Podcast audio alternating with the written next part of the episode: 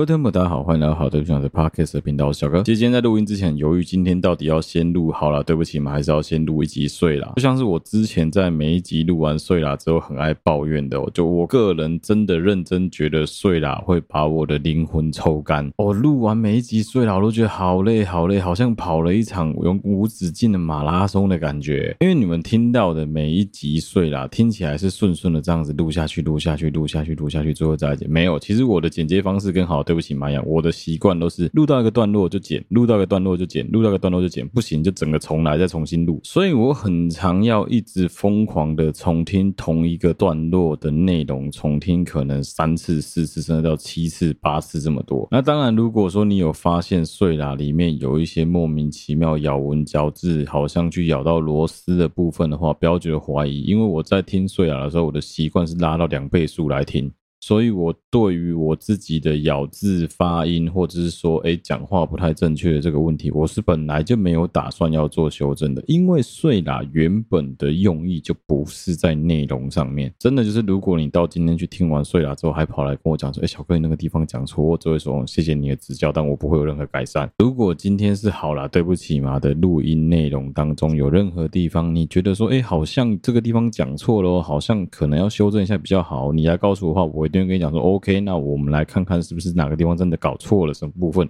但睡啦，真的就免了啦。干睡啦，那样录音已经够痛苦了，你还要我在那边一段一段去修我的咬字，我觉得太痛苦了。好，简单说，今天又是帮我在船上能够轻松一点的存档特辑。现在看起来排程已经排到了八月底都有存档了，我是觉得还算 OK。那我们就继续把存档往后囤到，看能不能囤个五集左右。因为离上传时间是越来越近了，我是真的有点小紧张，说到时候会不会搞到我？可能毕竟工作第一的关系，我会真的没有时间能够好好休息跟录音，所以我觉得为了自己的身体健康着想，我还是现在多录几集起来未雨绸缪好了。啊，封面图的部分，我在上一集有跟大家说明过了。你接下来看到的封面图，很有可能会是之前旧集数把它拿去 AI 帮让它帮我跑图之后的新封面图。你只要看到那种画起来超可爱、超精美的那个，绝对都不是我本人画的，那个都是我的原图去跑 AI 之后美化的结果。那当然，如果说哎，你到这一集都还看到我是画手工图的话，那表示说我没有偷懒，我乖乖的画图。那如果说没有的话，你也不要觉得太意外，那真的就是我觉得很累。我不想要再画，我觉得我应该要休息一下。好，今天的开头没有要分享哪一部剧，但今天我想跟大家聊一聊最近在我的朋友圈发生的一件事情。我相信我的听众有很大一部分现在都已经在职场上工作，甚至在职场上打滚，也有可能五年、八年、十年，甚至快要二十年年资。我们一定都有遇过那种烂主管、烂同事、烂客户，大家肯定多多少少都有碰到过。我不知道大家能不能认同我的这个想法跟我的这个说法，但我自己个人是还蛮奉行这个主义的，就是我很害怕在工作上遇到我自己的同事，是我的同校学长、学弟、学妹、学姐这种有一点点关系，但其实关系又没有这么紧密的伙伴，或者简单直白一点来说，我很害怕在我自己工作的职场上遇到我的朋友或我朋友的朋友这种，其实你跟他有一点点关系的人，我真的会超级害怕。严格来说，我会闪得很远。因为真的有太多太多太多的例子，是你以为他是一个可以深交的朋友，然后你跟他掏心掏肺，但在工作上他完全是你无法信任的伙伴，或者是他是一个值得交的朋友，但他是一个相当不及格的同事，有没有这种人？干超级多的。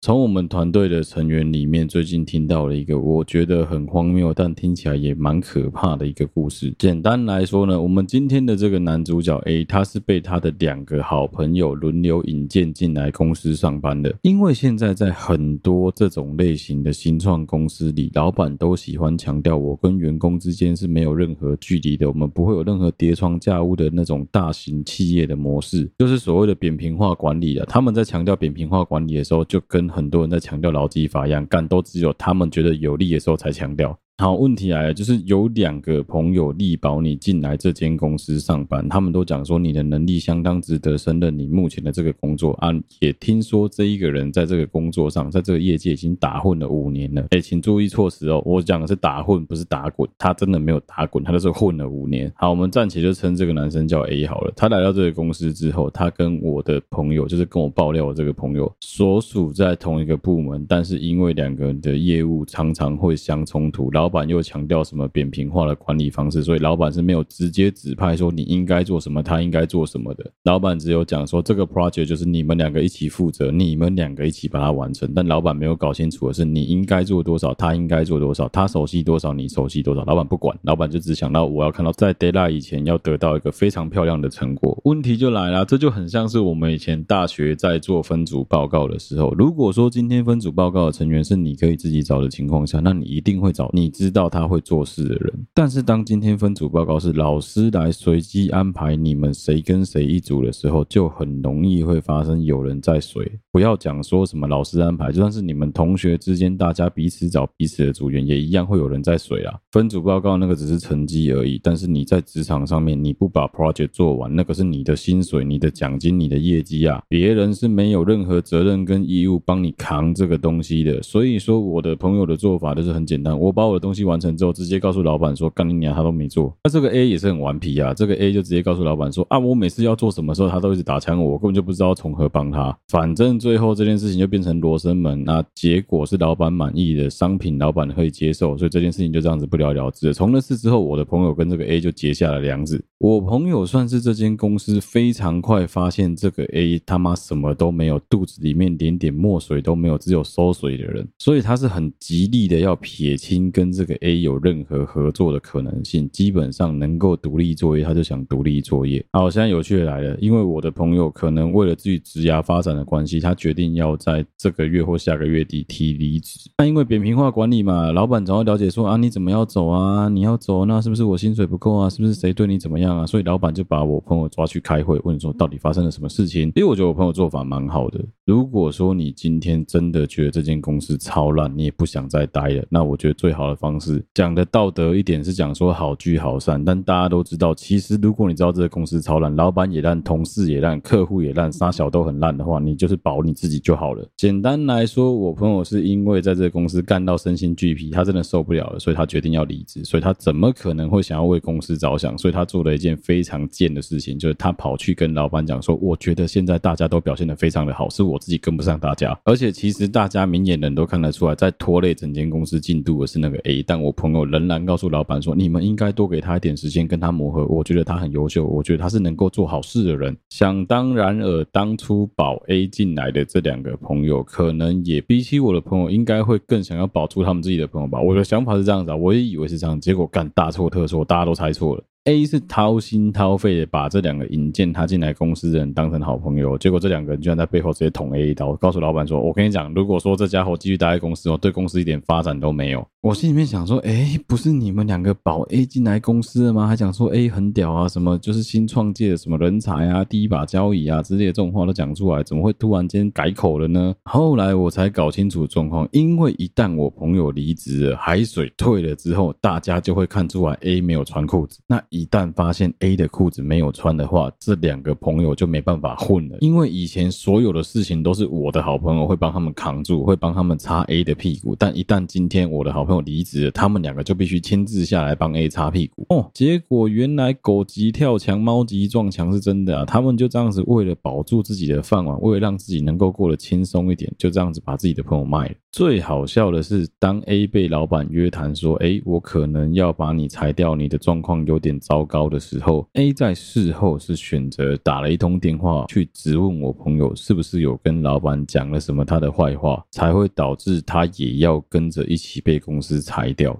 哦，我朋友听到整个忍不住，他就直接跟 A 讲清楚，他告诉 A 说：“我是整个公司唯一一个保你的人，即使说他心态上可能是有恶意的，但他也没有讲出来他是有恶意的人，他就告诉他说：我是真的在保你，其他所有人都是想害你。当今天公司其他所有员工都在讲说他们觉得 A。”一点创作力都没有的时候，只有我朋友跳出来说：“不会啊，你们应该多给他一个机会啊！”我是不知道，如果我是 A 这种混仔的话，我会怎么看待这两个捅我刀的朋友。但是我讲真的。你混归混啊，有时候混要有道义啊。如果你是属于那种在工作的业务上已经非常熟能生巧，闭着眼睛就能把事情做完的人的话，你当然可以妥善安排你的时间去做其他的事情啊。反正领多少薪水做多少事嘛，薪水以外的事情一概不干。我觉得这个都还算是合理范围，你开心就好了。但是如果你今天从头到尾都是一个其实能力很不足的人的话，你就应该要低头乖乖的把你的事情做完之外，还要学习如何做好你的所有事情，这个是一个很基本的态度。真的不要以为说所有事情都是可以靠混的，滥竽充数，总有一天是会被人家抓出来说你就是那一把烂玉，你是就是那一个吹烂玉的人。尤其是这一种强调扁平化管理的公司，因为每一个人都必须是强棒，每一个人都会有出头必须帮公司做事情的时候，你不要以为躲着水一辈子就可以这样子安全过关，还是不可能的代际。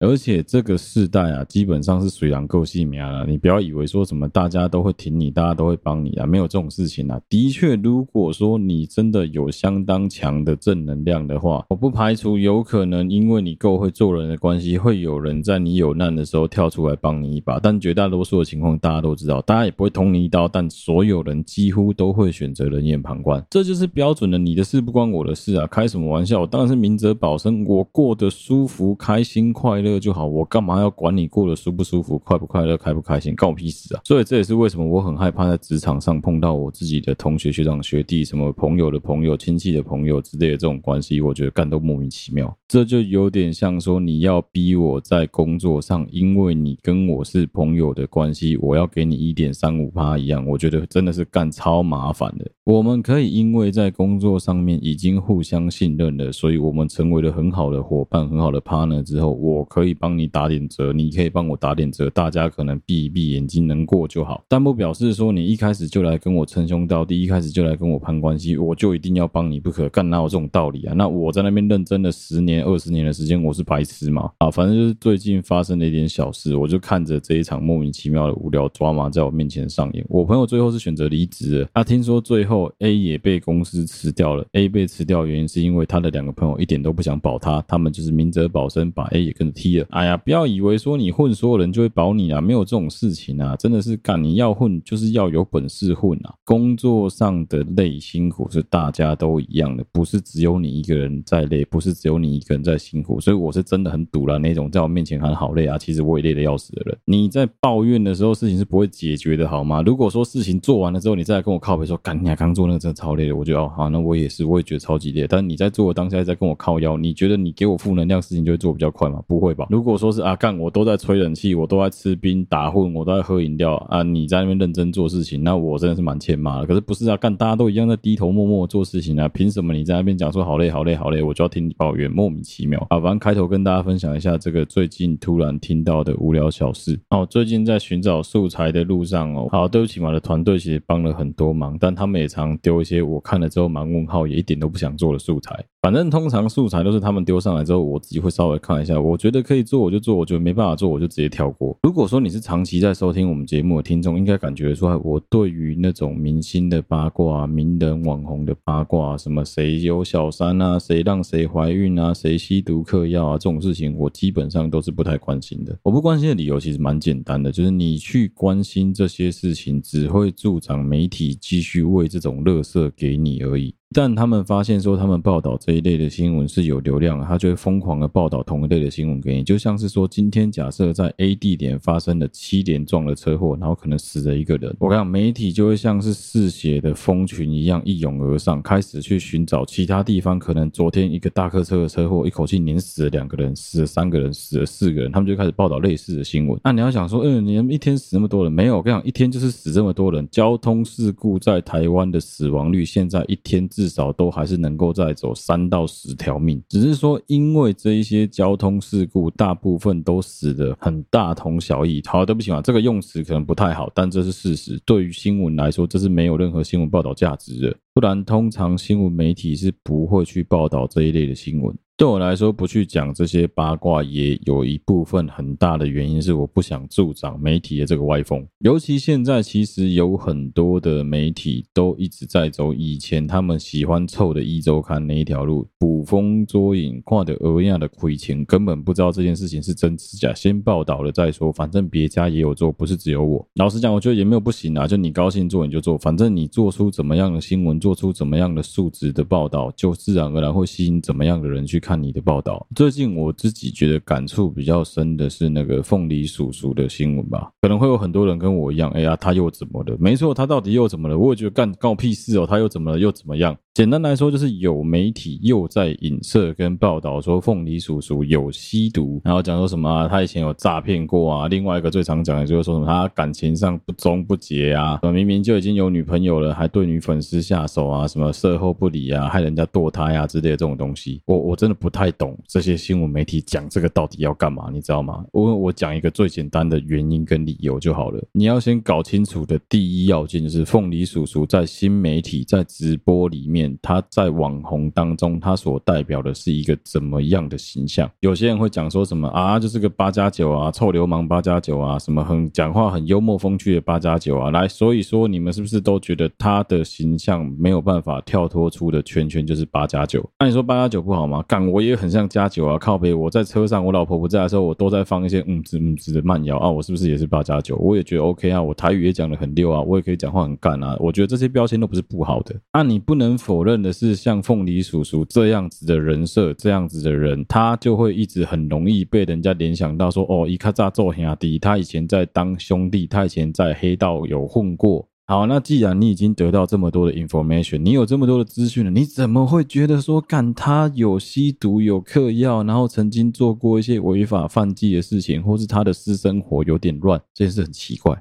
哎，懂了吗？你有没有突然觉得，干你搞清楚了什么事情？我跟你讲，如果今天报道是讲说他们去拍了凤梨叔叔家，发现他家有很多批粉红色的独角兽，或者是其实凤梨叔叔都在听一些非常文青的音乐哦，或者是说哦，他假日都会去育幼院帮忙啊，然后平常没事台风天会去帮忙打扫马路，这个才叫新闻呐。当他去做任何跟他的人设形象不符合的事情的时候，我觉得新闻媒体去报道，那表示说这件事情很新奇，大家都有兴趣想知道。啊，就很奇怪啊！靠北，他的人设就是一个看起来好像帅帅的、坏坏的、痞痞的，就是好像有可能、也许、应该、好像会跟女粉丝有机会 hook up 的一个人。你去报道说什么？哦，他真的跟女粉丝 hook up？看你俩这有很奇怪吗？奇怪，人家爱怎么样干你屁事啊！连结婚的人通奸都已经除罪化了，今天有资格能够求偿的只有他的配偶啊！干，更何况他就那个就是个女朋友而已。啊，他也有讲过啊，我以前做兄弟的时候。我确实有做过一些对社会比较不好的事情，那我也因此而去服刑了。所以出来之后，我觉得应该要改过向善，啊，这就好了嘛。干一直去挖人家这些过去的疮疤，到底要干嘛？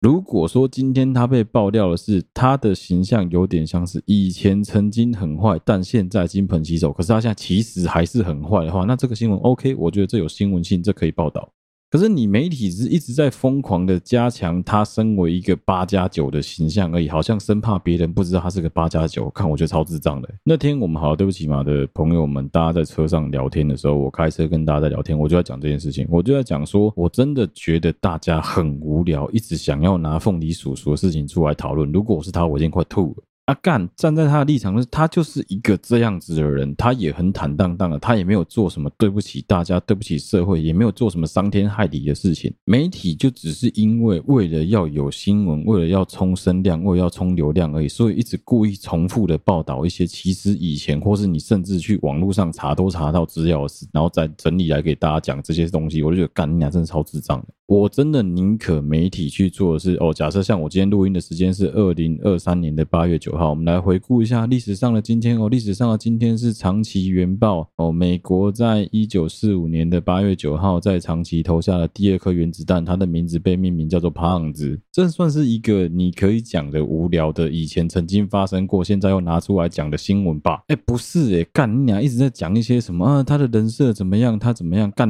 人设都是你们媒体帮忙创造出来的好吗？他可能原本也没有觉得说这个东西是可以拿来赚钱的，是因为后来他突然发现说，哎，触笔触笔哦，哎，有趣哦，我这样子讲好像会有声量，好像会有流量哦，他才会跟着去 enhance 去加强他的这样子的一个对外形象。所以我不太能理解的是，你们这些新闻媒体究竟图的是什么？你真的是打算要为社会公理正义来争一口气吗？还是其实你只是想要找个方法来把他拉下台，来把他弄倒而已？那你也是用一个非常愚蠢的方式，你只是增强他的这个形象，来巩固他的粉丝而已啊！媒体老是喜欢用这种满满的恶意来攻击一个人，就是我们以前曾经讲过造神跟灭神嘛。你先把人家捧上神坛去啊，然后把人家捧得很高，上了很多节目，把他弄得很可爱之后，再讲说哦，人设崩坏，他其实不是一个这样子的人，私底下他超糟的。今天真的不是人人都是福原爱，没有每一个人都刚好搞婚变、搞婚外情，都刚好对不起自己的老公，没有，真的不是每一个人都这样子。所以你也没有必要去把人家捧在神坛上高高的之后，再故意重重给人家摔下来，干这种行为真的超级臭低能的。因为我还是要帮自己打一个预防针啊，就好了。对不起嘛，我从头到尾都没有贬低凤梨叔叔的意思。我觉得个人有办法创造出一定的流量来吸引粉丝去追随你，你自然而然的会想办法要为自己的言行去负责。那每一个人本来就都会有自己想要去守护，还有想要 promote 给听众、观众们的价值观跟道德观念，这是所有人都会不太一样的。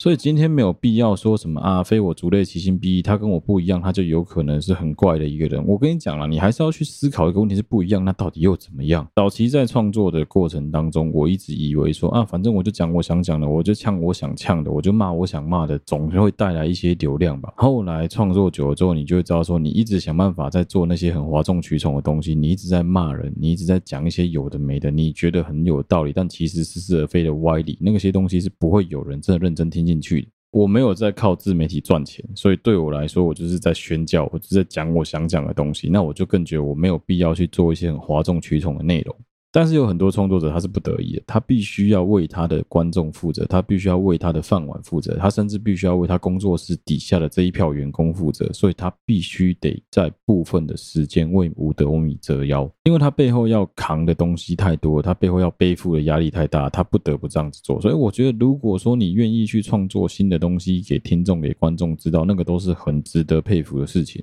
不论他今天的人设是什么，不论他今天背后的动机到底是什么，我觉得那就是一个你自己自然而然会吸引一批相当于你的 TA 的这些听众或观众。你今天做得好，会有人鼓励你，会有人喜欢你，会有人效仿你、模仿你，甚至运气好一点，你可以把流量变现来赚钱。但如果你今天做的东西没办法符合他们的期待，这些听众、这些观众自然而然会离开。我觉得这点真的还蛮轮不到新闻媒体去爆一些无聊的料啊，就想办法要把人家推下神坛，这真的是干超幼稚。有一些新闻媒体记者喜欢讲说什么啊，我们民众有知的权利，用这件事来绑架大家说啊，所以我就是有权利，我可以去报道这些新闻。OK 啊，你开心就好，你好棒棒，我也不会讲说什么你这样做是不对的，你送的啊。反正你今天去一间餐厅吃饭，每次吃都固定有蟑螂，每次吃都会看到老鼠跑来跑去，自然而然这间餐厅生意会越来越差。你都不改善自己的料理，你都不改善你自己的烹饪方式，你一直在抱怨说怎么都没有客人来，大家都不欣赏我的东西，那就是你自己的问题了，不要怪任何人。今天你的客人可能是一群刚得过 COVID-19 失去味觉嗅觉的人，所以他们觉得 OK 啦，反正就是吃起来有点嚼劲这样就好了。那 OK 啊，那当然你可以继续这样子卖你的屎、卖你的尿、卖你的粪，一定自然而然会有人想吃。那是你的固定市场，还拎到的代志，跟我一点关系都没有。可是如果说你今天是我去吃，我光闻到那个味道我就受不了，我自然而然会远离你的店，我自然而然不会再靠近这间餐厅，我也不会再去你那边做点餐动作，甚至我也不会推荐给我自己周围所有的朋友，不可能。这个社会就市场机制自然淘汰嘛，所以不要告诉我说什么啊，我就是创作自由啊之类，被哪边跟他攻击了，或者你送的，你欢喜的，你都好棒棒，好不青菜？还是要再提醒各位听众啊，如果说你对于部分的创作内容有所疑虑，或甚至说你就是很不喜欢那个创作者，很不喜欢那一个频道，很不喜欢那个节目的话，最简单的方式就在各大社群平台一定都有，你去找进阶选项，你去找按钮，一定会有不感兴趣、取消订阅、我不想看到这个内容，你可以检举，都可以，你就做任何你想做的手段就好了。演算法是一个很酷的东西啊，它会自然而然把你带向你想看的内容，而且它还会想尽办法帮你筛选掉你不想看的内容，这是。绝对做得到的。有些人可能会讲说啊，小哥我就没有像你这样子啊，你有钱去买 YouTube Premium，我没有钱买，没关系，没有钱你可以用免费的 Ad Block 啊，照样可以挡掉广告，照样可以挡到一些你觉得很烦的东西啊，不需要由我们去助长这一些烂东西的滋长，烂东西的生根跟发芽。如果我们每一个人都可以做到这一点的话，那些。很糟糕的媒体，很糟糕的创作者，很糟糕的平台，自然而然就会活不下去。换言之，如果今天这个东西你都已经按不订阅、不感兴趣，你觉得很讨厌，你觉得很恶心，你也不想要再看到它，可是它仍然活得非常好的话，那就有几个可能嘛，表示说它是有打到一个特定群众了嘛，就是有人喜欢看这样子的创作、这样子的内容嘛。那我觉得我们就应该要站在一个多元包容的心态，而不是站在一个猎物的心态。我没有要你去学会欣赏那些内容，我也没有要你去学会了解说人家为什么会这样子创作，为什么会达到那些体验那个都不重要。但你不想看，你就算不感兴趣，不需要去人家每一个粉影片底下按导赞、按留言去骂一顿，那个都没有任何意义。那个对于整个社群平台是不会比较好的。有一些人喜欢透过冲突，喜欢透过各种方式来激化粉丝跟粉丝之间的对立，那是那个创作者自己个人的人设，我觉得也没有什么。好去 judge 这样是对还是不对？但是你身为粉丝，你如果就因为这样子被他煽动到，那你其实也蛮笨的。我不会讲说什么啊，粉丝就是大爷，什么抖内的最大，我抖内就该抖奶，没有没有这种道理。每个人都是有每个人的底线的，而且你才抖多少破钱而已，我干嘛要为你做那些我不想做的事情？同样的道理啊，为什么你就很容易的会被某一些很偏激的创作者喜欢制造对立、制造冲突来盈利的这一些人，为什么你就会这么轻易的去中了这一些人的挑拨离间去？跟着分化撕裂我们所生活的这个世界，我觉得蛮白痴的，也蛮可怜的。我自己的习惯一直都一样，就是我一直跟大家讲的，你不喜欢就按不感兴趣，不喜欢就按我不想看到这个东西，很简单，就是一个步骤而已。从此你的页面会慢慢的越来越干净。那偶尔再去收拾一下，说那一些你不想看到的东西，是不是其实让你错过了部分的内容，这样就够了。哦，另外一个我觉得可以跟大家分享的是，很多人可能在听我的 podcast 的时候，会觉得说，哦，你的某一些价值观理念。是我很相符合，我觉得很好听，我觉得很相信的。但我希望大家能够理解的一件事情是，这个世界上不会有任何一个人的价值观跟你是完全相符合的。你要了解的是，我也是一个人，我也会犯错，我也会做一些很怪的事情，我也会有一些莫名其妙的价值观，我也会突然间很懒，我也会突然这个不想做，那个不想做，我会突然对这个社会感到很愤世嫉俗。我一样会，大家都会。所以也许有一天我会做出一些让你觉得啊，干小哥这个人吼，就是人设崩坏了，双标啦，多标啦，什么这个也不会，那个也不行啊！我看很正常，很有可能啊。到那个时候，你也可以讨厌我啊，你就记得按个不感兴趣就好了。我觉得没有关系，这就很正常啊。我觉得人跟人之间的相处本来就应该是这样子啊。你跟你朋友之间也有可能会因为有一次他做了某一件事情，就让你非常的不爽之后，你们两个人很有可能会起非常大的冲突，很有可能会一句话都不讲，很有可能会冷战，但最后的结果一定是分道扬镳，越走越远。你难道这辈子曾经有过任何一个朋友是你的死敌？你一辈子都离不开他，每次看到他就要喷他、泡他、骂他，甚至冲过去砸他的车、泼他大便吗？你有这种朋友吗？有可能吗？或是说你每天走在路上提心吊胆，你要很担心说你会遇到一个这样子的朋友突然冲过来骂你几下、吐你个口水、呼你一巴掌？你有认识这样子的人吗？你有这样子的朋友吗？不会吧？你应该会跟我选择同样的方式吧？当你不喜欢这个人的时候，你可能会喷他一顿、骂他一顿，但最终结果仍然是离他远一点吧。啊，最后的最后就是会筛选出一群你的最精英的这一群朋友，他们的理念价值观跟你是最接近的，也有可能你就很刚好干干打个东北哈，你最后决定你一个朋友都不要了，我觉得 OK，那也是你个人的选择，任何人都应该予以你尊重，对吧？一样的道理啊，啊干啊，你对你朋友之间就不会这样子，你对你喜欢的人之间就不会这样子，为什么你对你喜欢跟不喜欢的平台创作者，你会搞得好像说哦干，我就知道骂他，我就要喷他，我就要倒他站。上帝是很公平的，我们讲个干的哦。上帝非常的公平，每一个人一天的时间只有二十四个小时，一年就是只有三百六十五又四分之一天，这些东西都是固定的。当你在利用时间来攻击、来不爽、来制造对立、之加深仇恨、来觉得恶心的同时，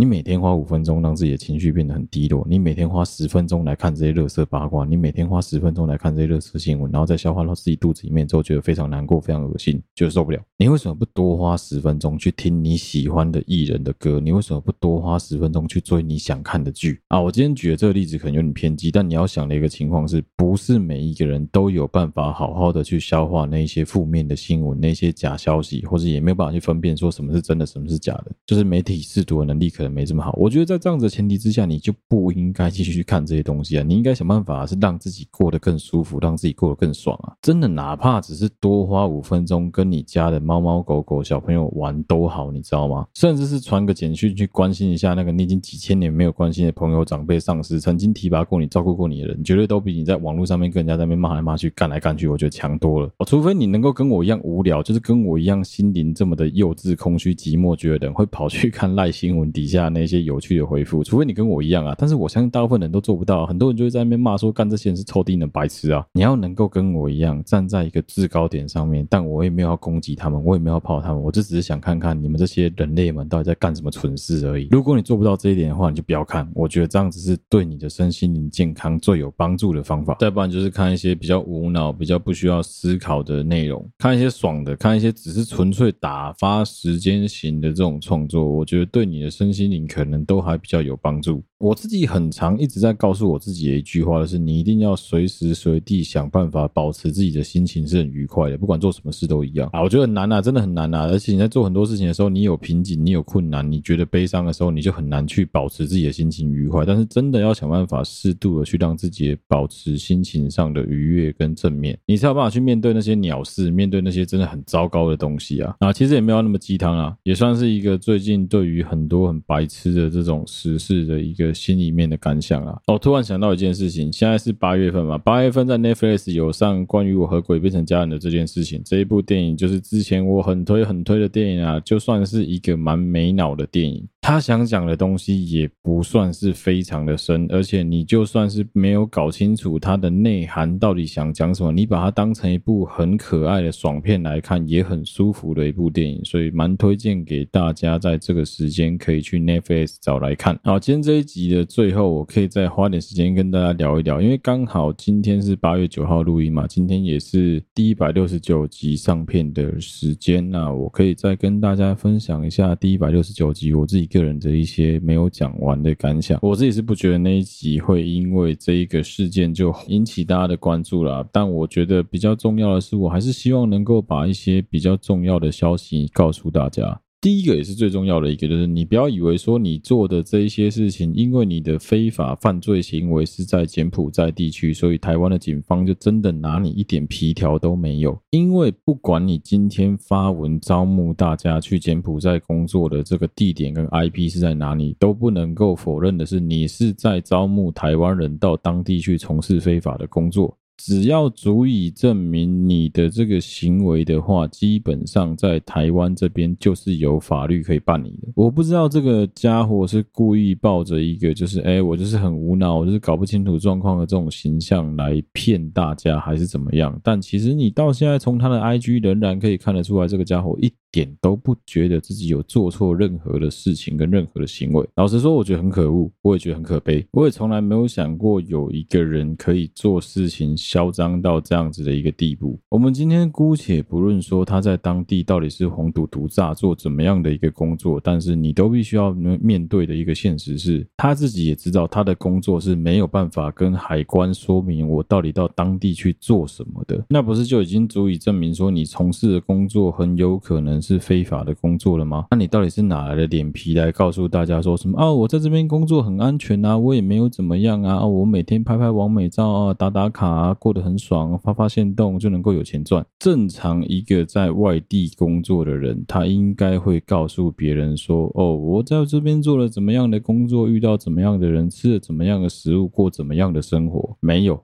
完全没有，在他的 IG 里面只字不敢提到，也没有提到任何跟他工作相关的东西。唯一有讲到的，都是在吃喝玩乐，都是在告诉你说：“进来哦，进来哦，我得再归掉就好哟。”不是嘛？稍微用用各位聪明的小脑袋瓜想一个问题嘛？大家都知道啊，一个直传销的商品，如果真的这么优秀的话，一个衍生性金融商品真的能够赚到钱的话，我就算把我全家所有房子通通拿去信贷，我也应该要 all in 到这里面去，让自己能够钱滚钱，利滚利，越赚越多。我干嘛要告诉你们说我能够靠这个东西赚多少钱？我干嘛要让更多人来跟我抢这个投资？一样的道理啊！如果今天他真的能够会吃饭、轻松赚钱多事少啊，离家远，但是仍然赚一大堆，到处环游世界，一下去这里玩，一下去那里玩的话，他为什么不推荐他周围真正的好朋友去就好了？华人社会很爱讲一个观念，叫裙带关系。简单来说，就是有关系是没有关系。今天我的谁谁谁在哪里上班，我的大姨子、我的小舅子在哪边工作。如果今天他发达了，他不会忘记你，他一定会提拔你，他会拉你一把。他在中央吃肉，你跟着能够配汤。这个现象已经存在了五千年，甚至六千年，甚至更久更久了。所以所有人都是这样子搞的。我们也都知道裙带关系是这样子运作的。那既然我今天能够在柬埔寨有一番成就，吃好喝好，哇。还不把我所有兄弟姐妹通通带过去，最好是全家大小一波流，全部人都搬去柬埔寨享福啊！啊，为什么你不这样子做？好奇怪哦！为什么明明你在那边就过得很好啊？干，我看你每天吃好喝好的，一下去网美咖啡厅打卡，一下去泰国玩，一下去那边，一下去这边，一下变装，一下杀小的啊！这么好的工作，你怎么会留给外人？你怎么会从外面招募那些姐妹们去？你怎么会找什么？哦，我这个工作只留给我的好姐妹，别人家骗啊！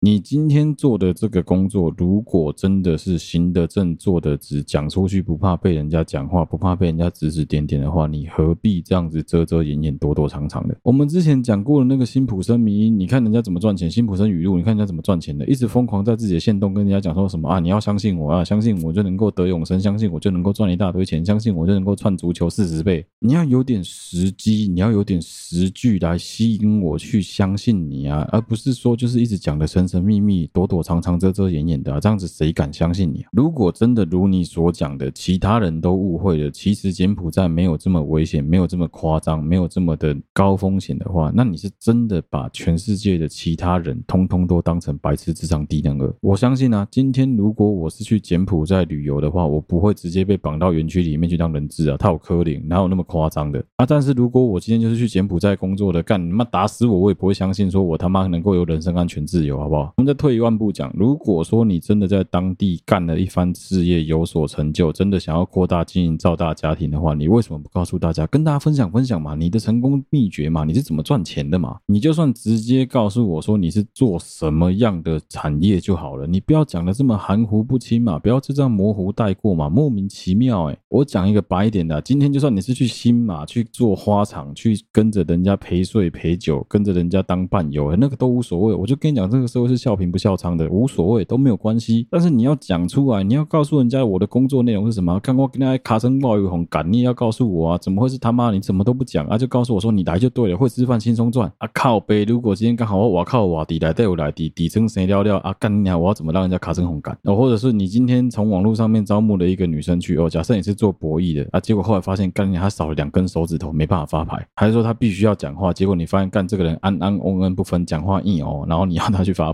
干你干嘛科？柯林吗？哦，拜托给动动你的小脑袋，给我想一下好不好？这女的蛮聪明的，但是也蛮不聪明的。她在她自己的 IG 的限动里面，其实很常会发一些工作上的抱怨的东西，她都觉得说别人都看不到，因为她设自由。然后，当下想那样，若要人不知哦，除非己莫为。你上面怀拢麦敢讲，人永远拢唔知。我可以举一个我在工作上常发生的例子，大家都觉得说什么啊，有事情就可以跟谁谁谁讲，有事情就可以跟谁谁谁讲啊，有事情不要跟谁谁谁说，因为他会讲出去。再不然就是我搞你工你麦克把人讲，我每次都觉得告诉我说，哎、我跟你讲一件事情哦，可是你要答应我不能说出去，这个人很怪，你知道为什么吗？因为你跟我讲是跟全世界讲啊，我要做 podcast 呢，我就看素材呢，你告诉我不就等于告诉全世界吗？你是白痴吗？如果你是打从心里有一件事情不敢让世界上的任何其他人知道的话，最。好的做法就是把这件事情带进棺材里，不要告诉任何人，而不是跑去玩那个莫名其妙的信任小游戏，告诉别人说什么哦，我就只跟你说，你绝对不能透露出去哦。干你娘，你是智障是不是啊？你明明就知道你们的工作是做偏门的，你明明就知道说你们是在做博弈相关的工作，你就直接大大方方的跟人家说，哦，我们大家手牵手，心连心，一起去柬埔寨做博弈，共存共荣，大家公安的后母后，自然而然会有人跟你说后，有人跟你说母后，有人跟你说我想去，有人跟你说我不敢去啊，你这个时候就可以做筛选了，你为什么要在那边躲躲藏藏、遮遮掩掩的？那不就表示说你从心里面就知道说啊，干我如果太过于嚣张，很有可能会被警察抓走吗？你就是知道这件事情啊，所以你才不敢这样子做啊。我其实，在前面的集数应该就有聊过这件事情，我有蛮多朋友是在从事是航空业，不管是做地勤的、做空服员的、做机师、做副机师都有。他们有很多人在飞到柬埔寨的这个班机当中，会发现一些很有趣的事情，就是每次只要看到那个班机飞过去，哦几乎百分之九十商务舱坐的都是那种加九或是加九妹哦，每一个看起来都是嚣张跋扈、有钱的样子，你就看得出来说，他们绝对不是做正当生意的料。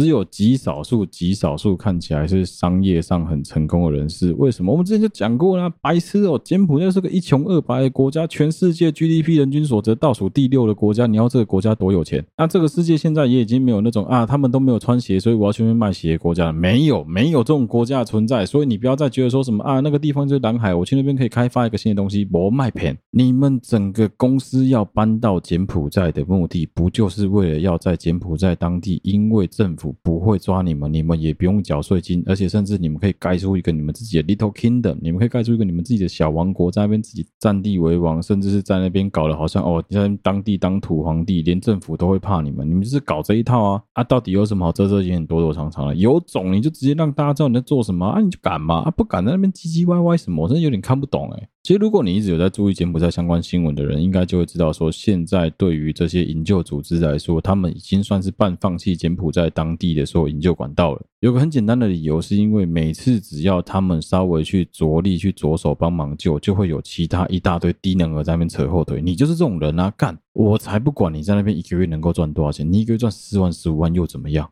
你真的睡得着吗？你的良心真的过得去吗？你不要在那边骗我说什么啊，没有啊，就是赚这种钱而已，还好吧。如果你的钱是踩着别人的尸山血海赚来的，你真的觉得你赚这个钱晚上能够睡得着觉吗？我觉得你蛮厉害的啊。总之我们会继续在追踪这个骗小骗低的假网红、假网妹。我觉得他很疯诶、因为我仔细看一下他那个 hashtag，就只有他一个人在用，所以很好找。我不要讲说他的 hashtag 是什么，你去听我之前的集数就知道。这集我就不讲了。但总之，如果说你对这件事情有兴趣的话，请你不要去私讯他，也请你不要去打扰他。我们应该让子弹再多飞一回，让我多收集一些证据之后，再一次把他打倒，这才是有趣的地方啊。我们。不可能去对付他们什么犯罪组织的，还不扣零啊！干，基本上他们爱在那边犯罪那个他的事情，我没办法接受，是这个女的这么嚣张而已啊！这种才是真真正正的假面甜心，道德崩坏，人设崩毁，这个真的非常值得拿出来大大书特书一番。我再强调一次，我从来都不觉得自己是一个什么好人，我也从来都不觉得自己能够对这个社会做出什么多正面、多有帮助的事情。但是当你看到这样子不公不义的时候，你本来就应该要站出来帮忙做点什么，这才是我们应尽的社会责任。我再强调一次，就我真的不希望有任何人去呛他、去骂他，甚至去跟他讲说什么“呃、柬埔寨怎么样，杀小的，不要都不要去呛他”，因为我们应该要做的是收集足够证据之后，再一次把他打翻。台湾有很多这样子的小奸小恶的人存在于台湾的社会当中，我们能够做到就是尽量的离这些人越远越好啊，并且告诉大家说，不要去被他们骗了，不要去上了他们的当。很遗憾的是，我们以前曾经扒过的那个王八蛋，现在仍然过得非常的好。你不要讲到什么逍遥法外，因为没那么夸张啊。很多人，我只能说是当时自愿鬼遮眼去买他的商品啊。我讲就威力啊。那不管说他现在转型的多成功，有多少人开始在买他的代购，那都是后话了啦。甚至说哦，有很多人去洗白他，他甚至花钱请网红去他家开箱啊之类，黑中奥维那个都不重要。这个柬埔寨的小子没有比威力屌到哪里去啊，所以基本上我也没有在担心说什么他会不会告我之类。我觉得能讲的就这些啊。我我也只是把事实讲出来而已啊！如果说他要因为这样子来告我的话啊，那我也只能说很遗憾，好不好？我们到时候就看该怎么样就怎么样，该怎么办就怎么办哦。反正你有时间，我也有时间；你有钱，我没有钱，但是我有大家可以帮我，好不好？我不会玩火，我也不会拿我的老婆、拿我的小孩来开任何的玩笑，我不会。但是我就是会尽全力保护好我自己的情况下，把该讲的、该做的、该说的事情全部讲出来，就这样子。好，今天这节节目就到这边，希望大家会喜欢。好了，对不起，我 Podcast 频道我是小哥。如果喜欢我们节目的话，欢迎到我们好对不起啊 Facebook 粉丝团跟 Instagram 的粉丝团按赞、追踪、留言，也都会在线上发布。不论你使用的是任何一个 Podcast 的平台，都欢迎在上方五星按赞、追踪并分享给你周围所有的朋友。